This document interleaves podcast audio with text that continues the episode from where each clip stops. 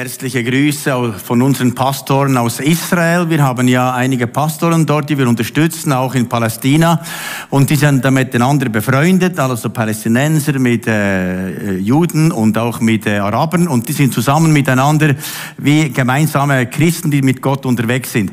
Und sie wollten an unsere Konferenz kommen, diese Pastoren. Aber jetzt ist da natürlich der Krieg dazwischen gekommen. Aber sie freuen sich trotzdem, dass wir an sie denken und für sie beten.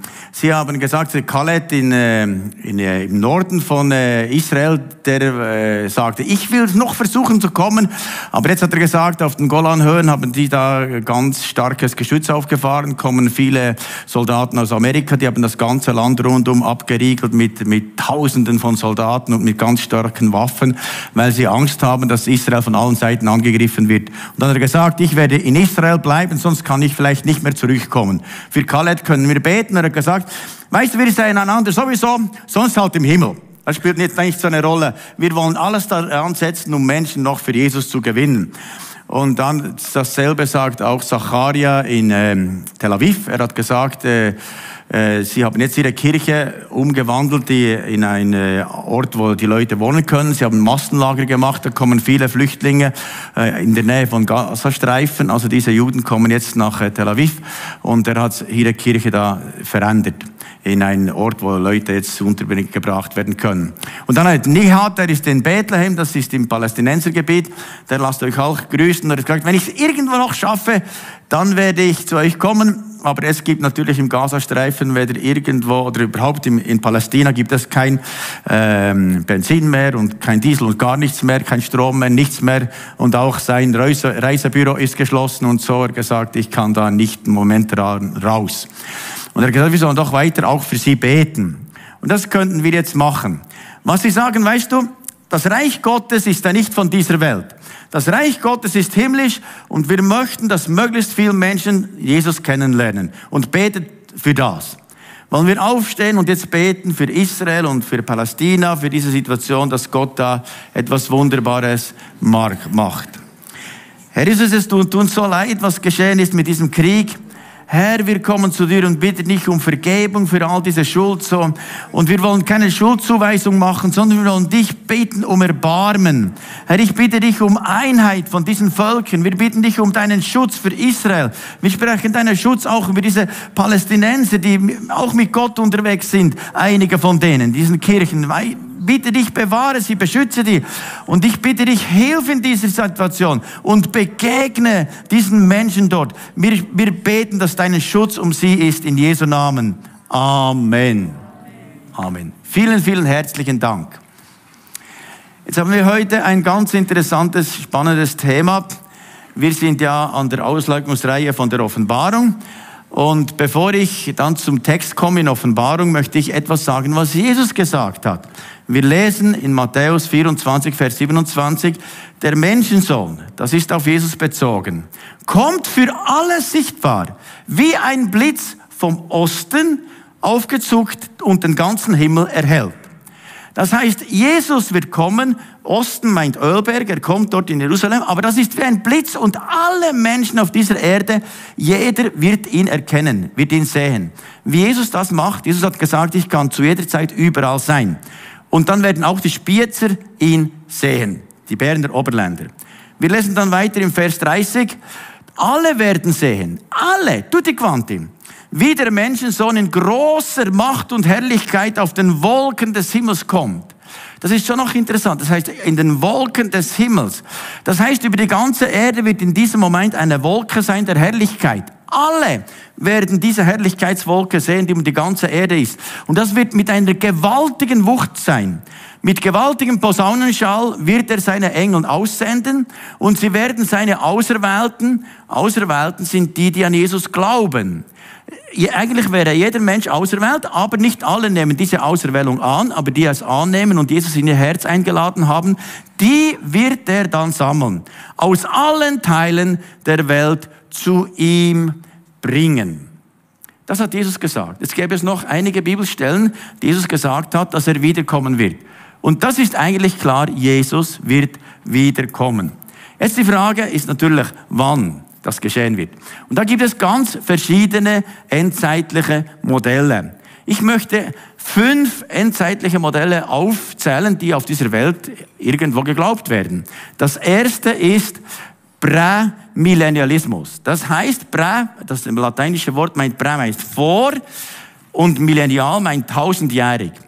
In der Bibel, in Offenbarung gibt es sieben Bibelstellen, dass es ein tausendjähriges Reich gibt. Aber die Bibel sagt auch, bei Gott sind ein Tag wie tausend Jahre, tausend Jahre wie ein Tag. Deshalb ist noch nicht ganz sicher, ob tausend Jahre wirklich tausend Jahre sind.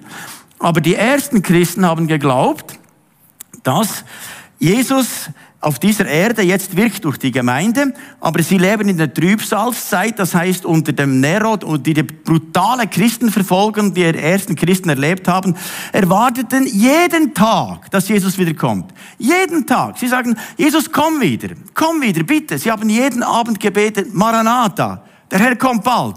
Sie haben einander begrüßt, Maranatha. Und so haben die ersten Christen gelebt, der Herr kommt bald. Und sie haben ihn erwartet, dass er wieder zurückkommt auf den Ölberg. Und das hat man geglaubt und dann nachdem kommt das tausendjährige Reich. Und das hat funktioniert bis zum vierten Jahrhundert. Und dann ist etwas geschehen. Der Kaiser Konstantin ist zum Glauben gekommen. Und von diesem Moment an hat man gesagt, okay, jetzt ist das tausendjährige Reich. Dann kommt der Postmillennialismus. Das heißt, Post meint nachher. Das heißt, das tausendjährige Reich hat jetzt angefangen, weil jetzt sind alle Christen, jetzt äh, ist der Papst und alle, die glauben an Gott, jetzt gibt es nur noch Christen. Das heißt, jetzt regiert Jesus auf dieser Erde durch die Christen. Das heißt, jetzt ist das tausendjährige Reich. Wir warten noch, dass Jesus wiederkommt. Das hat man dann geglaubt über Jahrhunderte. Das heißt auch, unsere Reformatoren, Calvin, Zwingli, Luther haben geglaubt, dass sie im tausendjährigen Reich leben. Bis dann 1850 John Nelson dazu ist gekommen, John Nelson Darby ist dazu gekommen, etwas Neues herauszufinden. Und das ist dann der Dispensationalismus. Das heißt, er hat die ganze Bibel aufgeteilt in Zeitalter. Da gibt es sieben Hauptzeitalter und dann hat er auch die Offenbarung aufgeteilt in, in klare Zeit, Zeitabschnitte. Und das hat man zuvor noch gar nie gemacht. Aber er hat das aufgeteilt und gesagt, okay, jetzt leben wir hier in der Kirchengeschichte und dann eines Tages wird Jesus nicht auf die Erde kommen, sondern nur in den Wolken und wird dann seine Gemeinde, die an Jesus glauben, entrücken und in den Himmel nehmen und sie werden dann im Himmel sein und dann wird es hier auf der Erde sieben Jahre Trübsalzeit geben, wo der Antichrist regiert. Aber sieben ist auch wieder eine Zahl. Sieben heißt eigentlich eine Zahl der Vollendung. Das heißt nicht, dass das sieben Jahre genau sein müssen, weil die Zahl sieben bedeutet, etwas wird irgendwann mal abgeschlossen sein. Aber äh, Darby hat gesagt, sieben Jahre Trübsal, wo der Antichrist regiert auf dieser Erde und da wird die schlimmste Zeit der Menschheitsgeschichte überhaupt auf dieser Erde sein. Und am Schluss wird Jesus wiederkommen auf den Ölberg und dann kommt das tausendjährige Reich, wo er regiert in Jerusalem und dann kommt die Ewigkeit. Das ist das, was wir hier glauben. Ist das irgendwie bekannt so? Okay, das, das glauben wir irgendwo, das haben wir mal gehört so. Äh, nicht alle, aber äh, einige haben das gehört, dass es das gibt. Auf jeden Fall ist diese, dieses Modell, glauben nur ganz wenige Christen auf dieser Welt. Vor allem hier im Westen glaubt man das, äh, hier äh, in Europa und noch einige in Amerika und sonst ist man nicht dieser Überzeugung. Es ist die, die, das Modell ist, hat auch eine kürzeste Geschichte, ist nur 170 Jahre alt. Zuvor hat man das nicht geglaubt und nur wenige Christen glauben an das. Anyway, das ist das eine. Aber die meisten Christen auf dieser Erde glauben, dass Anni am oh, jetzt gut. Amillenarismus. Ich habe es geübt heute Morgen. Jetzt konnte ich im ersten Gottesdienst habe ich es noch geschafft. Amillenarismus. Okay. Das heißt, eigentlich das ganze tausendjährige Reich ist schon jetzt und es ist, dass das Reich Gottes sich ausbreitet und es ist vor allem geistlich zu verstehen und es ist symbolisch zu verstehen. Das heißt, das Reich Gottes breitet sich jetzt aus durch Jesus Nachfolger. Jedes Mal, wenn ich jemand zu Jesus führe, kommt der Friede Gottes und das Friedensreich beginnt in seinem Herzen. Das heißt, jetzt beginnt das Reich Gottes und es wird gegen Ende zunehmen und zunehmen und zunehmen. Es wird kein antichristliches Reich geben. Es wird auch keine Trübsalzeit geben mehr als jetzt. Trübsal hat es immer gegeben, über alle Jahrhunderte. Heute die Chinesen sagen, wir haben die große Trübsalzeit, unsere Regierung ist der Antichrist und das ist schon so. Auf dieser Erde gibt es Leute, die sagen, sie sind jetzt in der Trübsal. Wir in der Schweiz merken nichts von Trübsal. Aber es gibt auf dieser Erde ganz Verschiedenes. Auf jeden Fall, die allermeisten Christen auf dieser Erde glauben, dass jetzt das Reich Gottes sich heran äh, und am Ende dieser Zeit Jesus wiederkommt. Und sie glauben, dass der Antichrist nicht eine Person ist, sondern eine geistliche Wirksamkeit. Das heißt eine Kraft, die schon am Anfang der Christen schon wirksam ist und die bis ans Ende wirksam ist. Und dazu gibt es nur drei Bibelstellen in Bezug auf Antichrist. Und das ist im ersten Johannes 2, Vers 18 ist eine Stelle und die anderen zwei folgen dann gleich. Das Ende dieser Welt ist nahe. Habt schon damals äh, Johannes gesagt. Meine geliebten Kinder, ihr Ihre letzte Stunde ist angebrochen. Wenn vor 2000 Jahren die letzte Stunde ist, dann sind wir jetzt in der letzten Minute vermutlich. Und dann heißt es hier, ihr wisst, dass zu jeder Zeit, also zu dieser Zeit jetzt schon, zur Zeit, wo Johannes gelebt hat, der Zeit der Feind von Christus, der Antichrist kommen wird. Schon jetzt sind viele Antichristen aufgetreten. Sie sagten, über alle Zeit hat es Menschen gegeben, Kräfte gegeben, die gegen Christen sind. Das hat, äh, das glauben diese. Und dann gibt es noch eine, eine Bibelstelle vom Christen und so weiter. Das ist ein Modell. Und dann gibt es noch das letzte Modell. Das ist das Präterismus. Das heißt, es ist alles geschehen schon früher. Also seit in der Zeit von 63 bis 70, Zerstörung des Tempels und Untergangs Roms und so weiter. Die Offenbarung hat für uns heute keine Bedeutung mehr. Nun, zusammengefasst. Jetzt habe ich das Gefühl, einigen rauchen das irgendwo im Gehirn und denken, jetzt, was ist jetzt richtig? Also diese fünf Modelle kann mir etwas kurz zusammenfassen. Die eine sagen, es ist vergangen, die andere es ist Gegenwart, die andere es ist Zukunft, die andere sind, es ist geistlich zu verstehen. Wir hatten hier einmal ein Seminar mit Jens Kaldewey, der war ein brillanter Bibellehrer. Dann haben wir diese Texte angeschaut. Was bedeutet es in der Vergangenheit? Oh, interessant. Was bedeutet das in der Gegenwart? Auch interessant. Was bedeutet das in Zukunft? Ja, auch interessant. Und was bedeutet das geistlich? Auch interessant. Und alles war etwas anders. Dann haben wir gesagt, was ist denn richtig? Also, als Joel das vorbereitet hat, diese Predigtserie, hat er mir gesagt, ähm, ich habe es vorbereitet. Dann habe ich es angeschaut und gefragt, warum hast du nur die ersten sechs Kapitel und dann elf Kapitel ausgelassen und dann nur die vier noch am Schluss. Dann hat er gesagt, okay, zehn Kapitel in der Offenbarung sind klar. Also die ersten sechs, die sind glasklar. So spricht Gott zu uns. Und dann vom siebten Kapitel bis zum achtzehnten geschieht so vieles, dass man auch mit diesen vier verschiedenen Varianten anschauen kann. Und dann am Schluss ist wieder klar. Und dann habe ich gesagt, ja, wir wollen doch das Ganze machen. Gesagt, willst du dich wirklich auf das reinlassen? Weil vermutlich sind wir dann falsch. Weil wir jetzt jede Bibelstelle aus diesen vier Perspektiven anschauen, verliert es die Leute. Da wollen sie gar nicht mehr zuhören.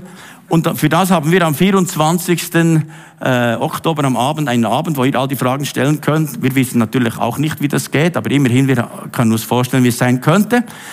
Aber wir werden jetzt einmal elf Kapitel in der Bibel nicht auslegen, weil es ein Risiko ist, dass wir es falsch machen.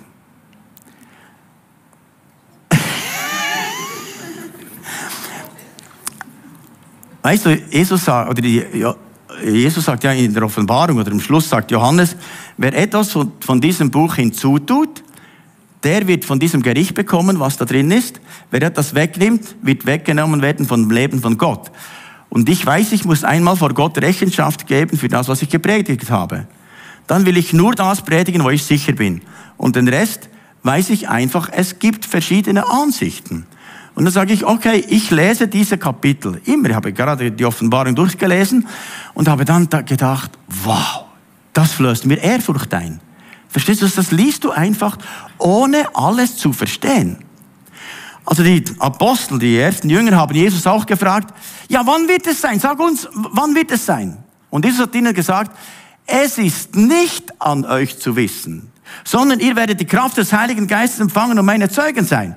Jetzt ist die Zeit, wo ihr das, die gute Nachricht weitergebt, dass Menschen Jesus kennenlernen und Jünger werden. Es ist nicht an euch zu wissen. Und wenn das Jesus höchstpersönlich seinen Jüngern sagt, es ist nicht an euch zu wissen. Aber dann gibt es ganz liebe Christen, die sagen, ich werde jetzt die Offenbarung studieren und studieren und studieren, dann kannst du ganz viele Auslegungen lesen und zuletzt hast du einen Kabis im Kopf und weißt auch nicht mehr, was genau richtig ist. Es gibt so viele verschiedene Varianten. Und wir sagen, wir fokussieren uns uns eines, was eigentlich alle Modelle sagen. Jesus kommt wieder. Und was unsere Aufgabe ist, jetzt möglichst viele Menschen für Jesus zu gewinnen und Nachfolge zu führen. Und der Rest gibt uns nichts an. Was nützt es, wenn ich weiß, wann die Entrückung ist oder die, oder die Wiederkunft oder was es auch ist? Beim äh, Kaffee hat mir nach dem ersten Gottesdienst einer gesagt, ich weiß, wann Jesus kommt. Am 32. Dezember. Am 32. Dezember. Da ist er sicher richtig, weil dann gibt es nicht. Aber Jesus wird wiederkommen. Nun, Jesus hat gesagt, was für Zeichen folgen werden, bevor er wiederkommt. Und er hat, ich muss es, ja genau, das sind diese zehn. Diese zehn Zeichen. Und er hat gesagt, dass diese Zeichen folgen werden, bevor Jesus wiederkommt. Und das erste ist Verführung. Und Verführung hat es schon lange gegeben, aber während Corona-Zeit hat das massiv zugenommen. Was da alles im Internet kursierte, an, an Verschwörungstheorien, was da alles ist, also wirklich ganz, ganz schlimm. Das war noch nie so krass wie jetzt während Corona. Das zweite ist Kriege. Kriege haben in einem Maß zugenommen, ist unvorstellbar. Hungersnöte, noch nie sind so viele Menschen verhungert auf dieser Welt wie zurzeit. Seuchen, da war Corona, aber zurzeit sind schon wieder andere Virus, die sich da irgendwo entwickeln. Erdbeben haben noch nie so starke Wirkungen wie jetzt. Es hat massiv zugenommen. Verfolgung. Noch nie wurden die Christen so verfolgt wie jetzt auf dieser Erde. Jeden Tag kommen viele Christen ums Leben. Und dann heißt Gesetzlosigkeit. Das heißt, man orientiert sich irgendwo an nichts mehr, sondern man sagt, was für mich stimmt, ist okay. Und dann heißt, die Liebe wird in vielen erkalten. Und die Liebe ist ja nicht nur zu Gott, sondern auch zu Mitmenschen. Und ich sage, die Liebe wird vor allem gelebt in der Gemeinschaft der Gläubigen. Da sagt der Johannes, ähm, ähm, wenn du sagst, ich liebe Gott, aber du bist nicht in der Gemeinschaft der Gläubigen, dann bist du ein Lügner. Und weißt du, in der letzten Zeit, in den letzten Jahren, haben sich so viele Jesus-Nachfolger von der Gemeinschaft der Gläubigen entfernt. Wie noch nie zuvor gerade in Bezug von Freikirchen, hat die Zahl laut äh, der Volkszählung massiv zugenommen in der Schweiz. Also da waren ganz, ganz viele. Aber in den Kirchen sind eigentlich immer gleich oder eher weniger. Das heißt, der allergrößte Teil der Freikirchenchristen sind nicht mehr in der Gemeinschaft der Gläubigen. Die Liebe wird in vielen erkalten. Und am Ende der Zeit wird das noch zunehmen. Und da wird auch die Verwirrung zunehmen. Warum? Weil die Verwirrung geschieht wenn man nicht mehr miteinander spricht. Wenn ich mit Thomas spreche, hat er eine andere Ansicht als ich und wir miteinander finden den Weg. Dann spreche ich mit Jose und so weiter und wir miteinander im Team finden die Wahrheit. Wenn ich aber sage, ich habe im Internet gesehen, das ist die Wahrheit. das kann daneben sein.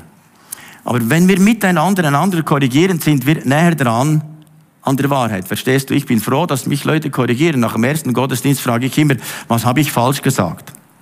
Und dann gibt's immer Korrekturen. Ich habe schon zwei, drei Korrekturen für den zweiten Gottesdienst, dass ich das besser mache. Und ich brauche Leute, die mich korrigieren.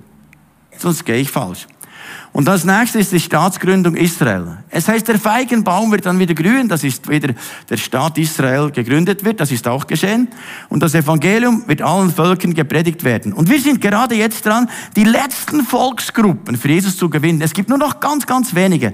Das heißt, von diesen zehn Punkten sind die allermeisten erfüllt.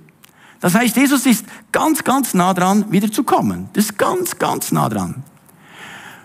Und jetzt gerade mit dem Krieg, es heißt ja, wenn sich dann alle Völker gegen Israel richtet, dann wird Jesus wiederkommen. Es könnte sein, dass der nächste nachkommt. Und dann, äh, wenn, vielleicht kann ich jetzt noch fertig predigen und sonst kommt er schon jetzt und dann sind wir halt an einem anderen Ort. Aber Jesus wird wiederkommen. Und jetzt, Wenn wir wissen wollen, wann er kommt, das hat Jesus dann selbst gesagt. In Matthäus 24, Vers 36. Von dem Tage aber und von der Stunde weiß niemand. Niemand. Auch die Engel im Himmel nicht, auch der Sohn nicht, sondern allein der Vater. Wenn jemand sagt, aber Jesus hat mir gesagt, er komme Ende Dezember, dann war es vermutlich eine andere Stimme. Weil Jesus sagt, ich weiß es nicht. Wenn er sagt, ich weiß es nicht. Warum kommen denn immer wieder Leute auf die Ideen, jetzt, dann kommt Jesus? Ich kann dir sagen, da bist du so hundertprozentig falsch. Wenn du das rausgibst, wirst du immer falsch sein. Und ich hoffe, dass das niemand aus unserer Gemeinde irgendeinmal sagt, dann kommt er. Wir wissen es einfach nicht. Kein Problem. Wir dürfen einfach ihn hoffnungsvoll erwarten. Was für ein Geschenk. Und jetzt das Großartige in der Offenbarung, was wir jetzt lesen in Kapitel 19, wie er kommt. Als erstes ist als der Treue. In Offenbarung 19.11 heißt es, da öffnete sich der Himmel vor meinen Augen und ich sah ein weißes Pferd, der darauf saß, heißt der Treue. Was für ein Geschenk. Jesus kommt als Treuer. Habt ihr auch schon gedacht, ja, aber in meinem Leben war ich nicht immer treu. Ich habe nicht immer alles gut gemacht. Fehler gemacht und so. Aber die Bibel sagt, auch wenn wir untreu sind, ist er trotzdem treu. Was für ein Geschenk. Dem ersten, was ich begegne, wenn Jesus wiederkommt, der Treue, der sagt, Markus, ich stehe immer noch zu dir, ich weiß allen Rabbisch, den du gemacht hast, aber für das bin ich am Kreuz gestorben, habe deine Sünde reingewascht.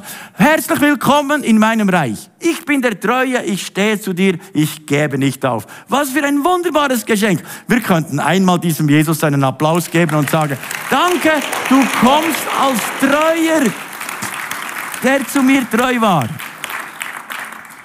Und das, das nächste, das ist sein Name. Und sein nächster Name ist der Wahrhaftige. Es ist der gerechte Richter, der für die Gerechtigkeit kämpft. Habt ihr auch schon gedacht, wenn ihr die Medien da schaut und so, diese Ungerechtigkeit auf dieser Erde sollte einmal ein Ende haben. Man, man ist das einmal vorbei. Das, das ganze Dilemma. Und dann sagt er, ich werde kommen als der Gerechte, gerecht. Und er ist so gerecht. Er ist so wahrhaftig. Der Einzige, der durch und durch wahr ist, es ist seine Person. Er ist nicht nur wahr, sondern es ist seine Person. Der Wahrhaftige. Und er kommt als der Gerechte, der für die Gerechtigkeit kämpft. Was für ein Geschenk. Und viele haben schon versucht, für die Gerechtigkeit zu kämpfen, aber wenn er kommt, wird die Gerechtigkeit siegen. Sein nächster Name ist den nur er kennt. Jemand hat mich auch gefragt, weißt du nicht, wie er dann heißt, wenn er, nein, nur er weiß es. Also, wenn er sagt, nur er weiß es, heißt es in Vers 12, seine Augen leuchten wie Feuerflammen. Wisst ihr was? Das ist doch ein Geschenk, dass seine Augen sind so durchdringend. Sie kennen mich bis aufs Tiefste. Ich bin froh, dass Jesus mich ganz kennt. Also, ich bin froh, dass der Teufel nichts weiß, was da innen ist. Meine Frau weiß sehr, sehr viel, aber vielleicht noch nicht ganz alles. Und dann gibt es sonst noch Leute, die vieles wissen. Aber ich bin froh, dass nur Jesus mein Tiefstes kennt. Wenn er mich anschaut mit feuerflammenden, liebenden Augen und sage, sagt Markus, ich liebe dich. Ich habe einmal diese Stimme akustisch gehört von Jesus und ich habe noch nie Jemand gehört meinen Namen so liebevoll zu sagen, aber auch so durchdringend, mit solcher Autorität, mit solcher Wucht. Es war alles auf einmal. Und ich habe gehört, Markus. Immer noch habe ich wie Hühnerhaut, wenn ich dran denke, dass er gesagt hat, Markus, hat mich zu tief bewegt. Und weißt du, das sagt er dir auch. Er sagt, ich liebe dich. Und wenn er kommt, wird er dich beim Namen rufen und sagen, ich liebe dich. Und auf seinem Kopf waren viele Kronen geschmückt. Und weißt du, Kronen sind Herrschaftsbereiche. Und zum Glück hat Jesus für jeden Bereich von unserem Leben eine Krone. Das heißt, wir sollen herrschen über Gedanken, Umstände und Gefühle, über Krankheit und all das ganze Zeugs. Und Jesus sagt, ich habe eine Krone, um dass dein Gedankenknusch endlich in Ordnung kommt. Das ist schön. Wenn er wieder kommt, dann ist mal das Gedankenknusch vorbei. Der Sorgeteufel ist vorbei, weil seine Herrschaft kommt über alle Sorgen und sagt, vertraue mir. Oder das ist alles, was über, über Gedanken, Gefühle. Meine Gefühle manchmal komisch so. Habt ihr das manchmal auch? Am Morgen stehst du auf und denkst, Loben zieht nach oben, danken schützt vor Wanken. Und dann, wenn er kommt, kommt diese Krone auf dich und sagt, ich werde deine Gefühle für immer mit meinem Frieden füllen. Ich komme als Friedefürst und ich werde die tiefsten Gedanken deines Herzens mit meinem Frieden füllen. Und weißt du was? Die ganze Menschheit sehnt sich nach diesem Moment, wo endlich mal Friede ist. Nicht nur in der ganzen Welt, sondern in unserem Herz. Der Friede Gottes regiert in euren Herzen durch den Heiligen Geist. Er wird dir diese Krone aufsetzen für Frieden in deinem Herzen. Er regiert über Gedanken, Umstände, Gefühle, über alles. Über alles, was dich zur Sünde verführt hat. Er herrscht darüber und sagt, jetzt hast du meine Krone, du wirst nie mehr versucht werden. Nie wieder. Du wirst nie mehr sündigen. Du wirst nie mehr das Gefühl haben, du seist weit weg von Gott. Alles nicht mehr. Sondern ich werde als Herrscher kommen über, ich spüre das buchstäblich. Wow. Und ich spreche das gerade jetzt über dich aus, dass der Friede Gottes deine Gedanken jetzt regiert. Dass die Herrschaftskrone von seinem Frieden über dich kommt. Jesus sagt, in der Welt habt ihr Angst, aber seid getrost, ich habe die Welt überwunden und ich komme schon jetzt mit meinem Frieden über dich. Du brauchst dir nicht Sorgen zu machen über die Zukunft, ich habe es in meiner Hand. Sondern mein Friede wird jetzt bei dir regieren. Und das Problem, was für dich jetzt so groß ist, sagt Jesus, ich habe es völlig im Griff.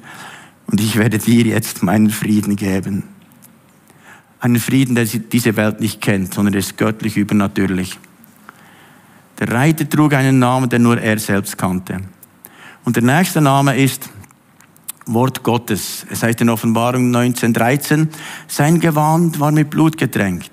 Kann er verschiedenes bedeuten, aber eines ist, er ist am Kreuz für mich gestorben und was für ein Geschenk. Und wir werden ihn sehen. Für meine Sünden ist er gestorben, für meine Fehler ist er gestorben, für meine Krankheit. Und ich habe in letzter Zeit gesehen, wie Menschen von unheilbaren Krankheiten geheilt wurden durch das Blut von Jesus.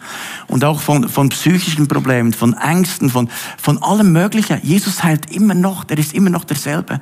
Durch das Blut Jesu. Und wisst ihr was? Es ist nicht jemand, sondern der Sohn Gottes. Und sein Name lautet das Wort Gottes. Weißt du, das heißt, am Anfang war das Wort, das war Christus. Durch sein Wort ist alles entstanden. Du lebst nur durch sein Wort. Das ganze Universum hat nur Bestand wegen seinem Wort. Nächsten Sonntag werde ich predigen, gibt es einen Weltuntergang. Und dann werde ich einmal sagen, was die Bibel überhaupt über das sagt. Aber er hält es nur alles in seiner Hand wegen seinem Wort. Und er hat dein Leben in der Hand mit seinem Wort. Was für ein Geschenk. Wir sind geborgen in dieser chaotischen Welt, weil einer gesagt hat, ich bin für dich, ich liebe dich, ich habe dich angenommen. Ich, du bist für mich so wertvoll, dass ich am Kreuz für dich gestorben bin. Was für eine Liebe. Das ist gewaltig. Dieser Sohn Gottes, wenn er kommt, kommt er voller Liebe, Gnade und Barmherzigkeit, um dir zu helfen, um dich zu retten. Was für ein Geschenk. Mich berührt das. Also diese Predigtserie hat mich sehr berührt, weil ich weiß, unsere Zukunft ist genial mit unserem Gott. Wir brauchen uns von nichts zu fürchten. Der nächste Vers ist, die Heere des Himmels folgten ihm auf weißen Pferden. Und wisst ihr was, das sind nicht nur die Engel, sondern alle, die schon Jesus geglaubt haben und jetzt im Himmel sind. Und ich freue mich, mein Vater zu sehen. Auf dem weißen Pferd mit diesen weißen Gewändern, weil Jesus ihn rein gewaschen hat. Und wisst ihr was? Wir werden alle einmal mit weißen Gewändern angetan werden. Unsere Zukunft ist so etwas von brillant, brillant. Können wir uns nicht vorstellen. Eine Hoffnung. Eine geniale Hoffnung. Sie alle trugen Gewänder aus einem strahlenden weißen Leinen. Und das heißt dann weiter in diesem Text noch, dass diese weißen Leinen sind die guten Taten, die wir für Jesus in seiner äh, Gemeinde getan haben. Deshalb dienen wir ihm mit Leidenschaft, bis er wiederkommt. Das ist unser Thema. Und dann noch der nächste Vers. Aus dem Mund des Reiters kam ein scharfes Schwert, mit dem er die Völker besiegt. Habt ihr auch schon gedacht, wenn ihr die Medien ge gelesen habt und so gesehen habt, wann nimmt das ein Ende? Wer wird dann gerecht richten? Wer kann das besiegen? Und Jesus kommt und sagt, er wird mit eisernem Zepter über sie herrschen, über alles Böse. Und wie beim Keltern der Saft aus dem Trauben gepresst wird, so wird er sie zertreten und sie werden den furchtbaren Zorn des allmächtigen Gottes zu spüren bekommen. Mr. Gott ist so gnädig und barmherzig für alle, die an ihn glauben. Und auf der anderen Seite sich trennen von ihm, wird es nicht schön sein, wenn er wiederkommt. Und dann noch der letzte Name, König der Könige. Offenbarung 19, Vers 16 heißt, auf seinem Gewand an der Hüfte stand der Name König über alle Könige, Herr über allen Herren. Es ist einer, der ist weit mehr, als wir uns vorstellen können. Das ist Jesus, der Sohn Gottes. Und er hat alles im Griff. Und ich sage, ich vertraue mich dir an. Du bist der König der Könige. Auch wenn ich vieles in dieser Welt nicht verstehe, aber irgendwo ist Geborgenheit. Das ist bei dir. Bei diesem Gott. Und ich klammere mich um ihn, um diesen Jesus und sage, Jesus, auch wenn vieles schwierig ist, aber ich vertraue dir. Bei dir ist ein Ort des Friedens. Bei dir ist ein Ort der Geborgenheit, der Liebe. Da ist einer, der liebt mich so stark, dass er für mich gestorben ist am Kreuz. Wisst ihr, was für eine Zukunft? Das ist nicht eine angstmachende Zukunft, sondern eine Hoffnung. Und wir sagen, Jesus, komme bald. Wie die ersten Christen einander begrüßen hat, Maranatha, komm bald. Und wir sagen, Jesus, bitte, komm bald. Und vielleicht kennst du diesen Jesus noch nicht persönlich.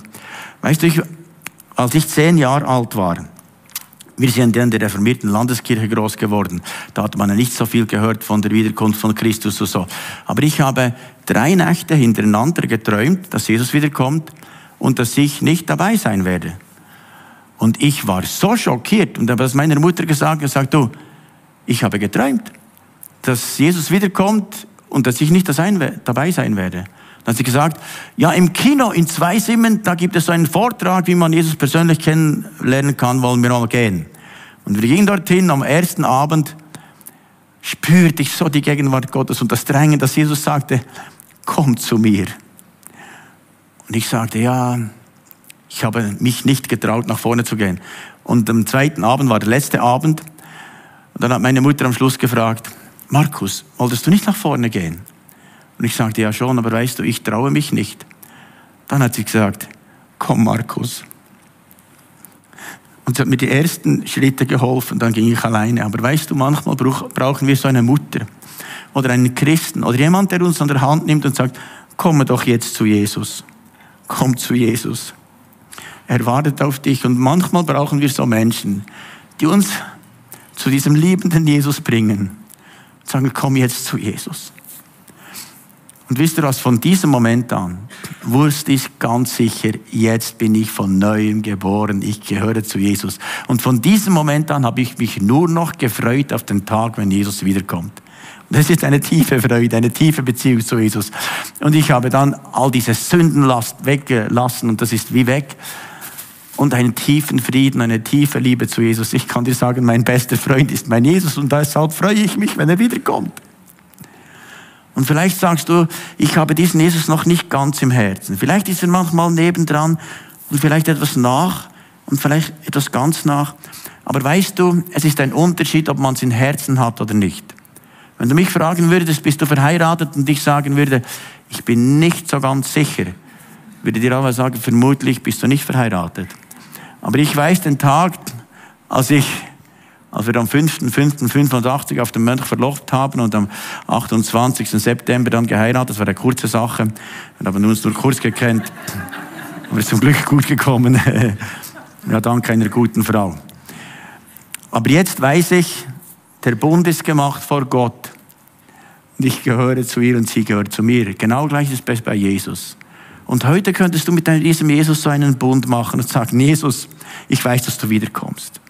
Aber ich möchte jetzt, dass du in meinem Herzen wohnst.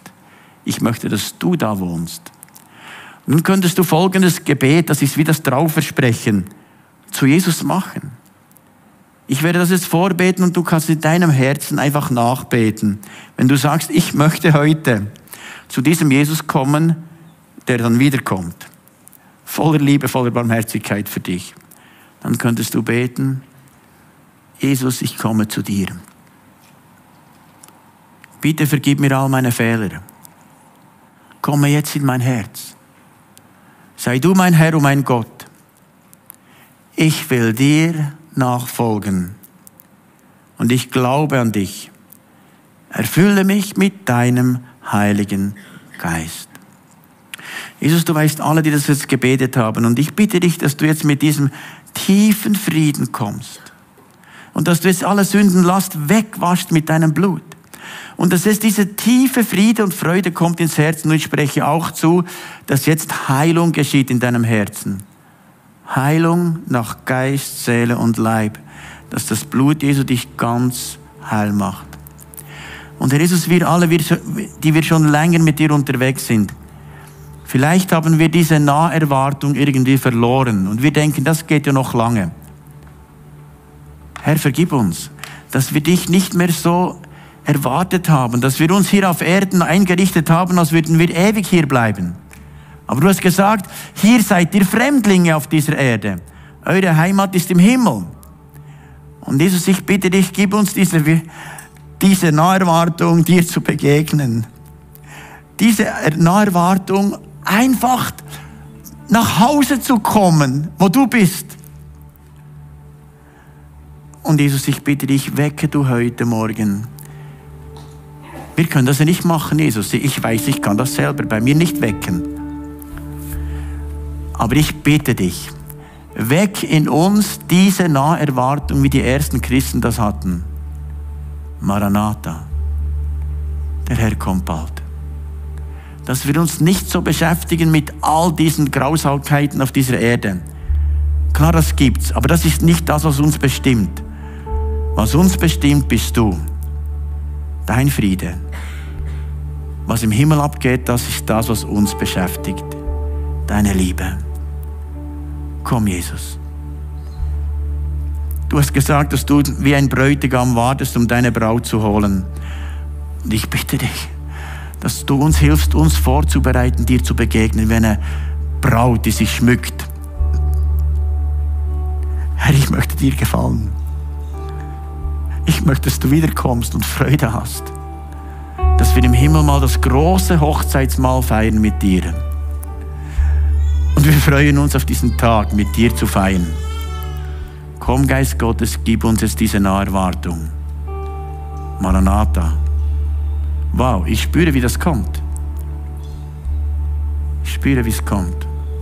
Und jetzt wird sich tief in deinem Herzen eine Liebe zu Jesus entwickeln, wo du sagst, komme bald, Herr Jesus. Komme bald. Maranatha.